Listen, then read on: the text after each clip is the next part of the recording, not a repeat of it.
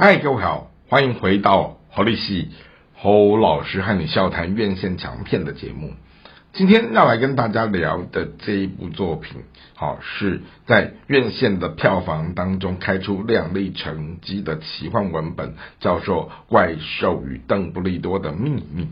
好，那这部戏其实说穿了，它有一点点像是《哈利波特》的外传哈。那当然，一个故事要怎么被陈述，它有千奇百种的各种形式。无论它怎么被陈述，好，就是看这个叙事者他如何把故事讲的精彩，讲的有趣。好，那我们既然已经熟悉了。呃，哈利波特的整个故事的架构的时候，我们把它转移到了视角的主叙事者到邓布利多的身上的时候，好，他又可以开展出另外一个不同的时空的情节。而有趣的是，好，我先前都跟大家聊过，说这种奇幻文本的故事，他向来喜欢走的是这种磅礴史诗式的大排场，并且配合着现今的呃电影科技的这种特效。好，影音的东西，哈，可以大量的去满足观众在视听上面的这一种，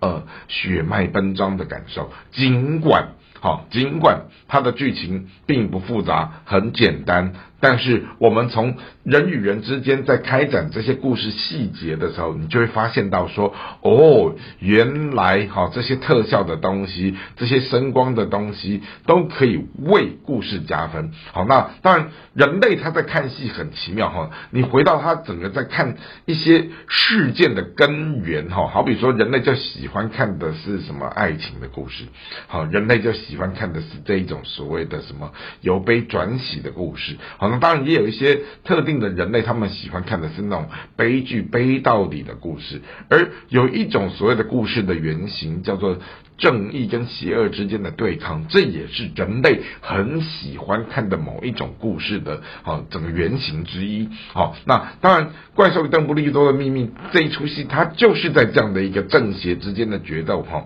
然后所展开的。好，那故事其其实就简单讲说，呃，啊中国的一种神兽叫麒麟，它可以看穿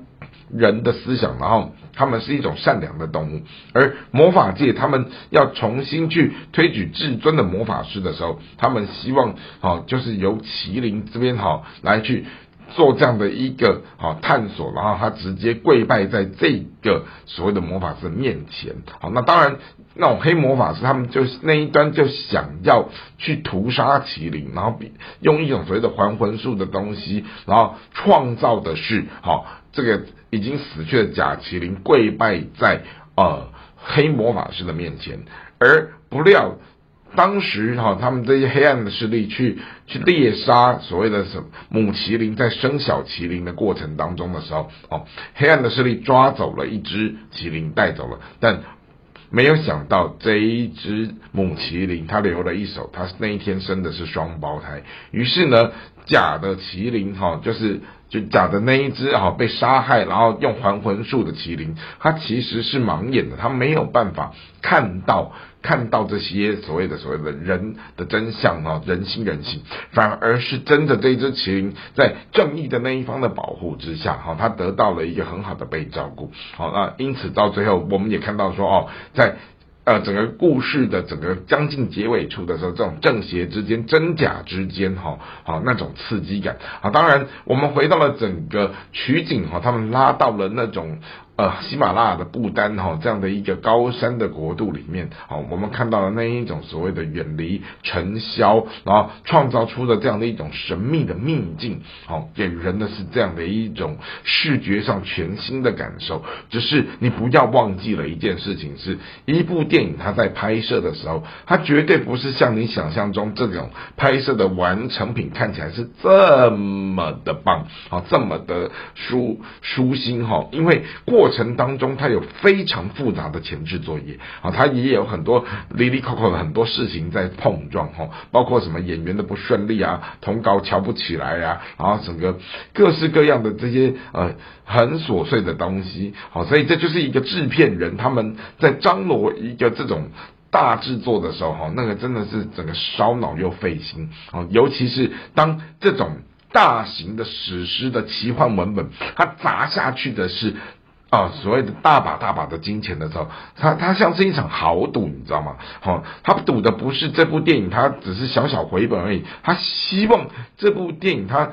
等于说串联着前面的这一些系列性的故事的时候，他能不能就是？借由这样的光环，哦，把这样的一个成本赚回来。所以从这部电影当中，我们看到的，它不单单只是故事的内容或者是卖座的成绩，而是这背后开展出去的是一个整个电影工业的商业利益里面，好，你无法想象的这种。庞大的哦，以及很细节的这一些哈哦，所谓的所谓的文创哈背后的这样的一种所谓的收入跟它的价值，甚至它如何开展出去更多的附加商品，好，这也就是我们从如此磅礴史诗巨作哈《怪兽与邓布利多的秘密》，它其实整个故事的视角拉到了好哈利波特的另外一端去，然后我们让主述者主声道从这个人变到。那个人从这个时空变到那个时空，但万变不离其宗的是，他仍旧在探讨的是所谓的凡人跟魔法世界的这样的一个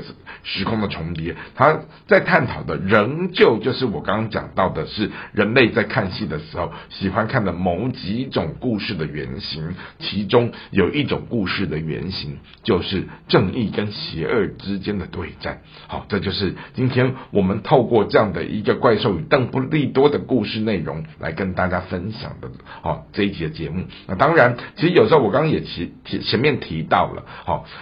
这样的一种故事，它其实三句两句、三言两语可以讲完的东西，一旦它变成是这种精彩的声光特效、剪接后置的时候，它就可以让故事的内容好拉长到一两个小时，甚至超过两个小时这么的精彩。好，那这也就是我们透过哦《怪兽与邓布利多》的这个电影作品啊，它带给我们的一个醒思。希望今天的节目你会喜欢，我们下次再会。